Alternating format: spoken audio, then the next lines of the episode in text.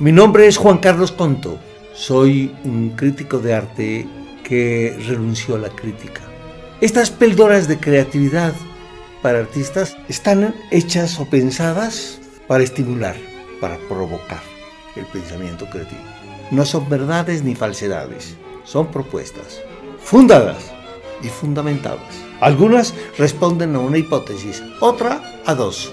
Busca eso, que se confronten verdades a medias que nos pueden posiblemente llegar a generar una confusión que debe resolverse con la obra o una afirmación que es una forma de consolidar la misma propuesta estética. Bienvenido a esta reflexión que espera construir un espacio alrededor del cual nos podemos ubicar para crecer en grupo.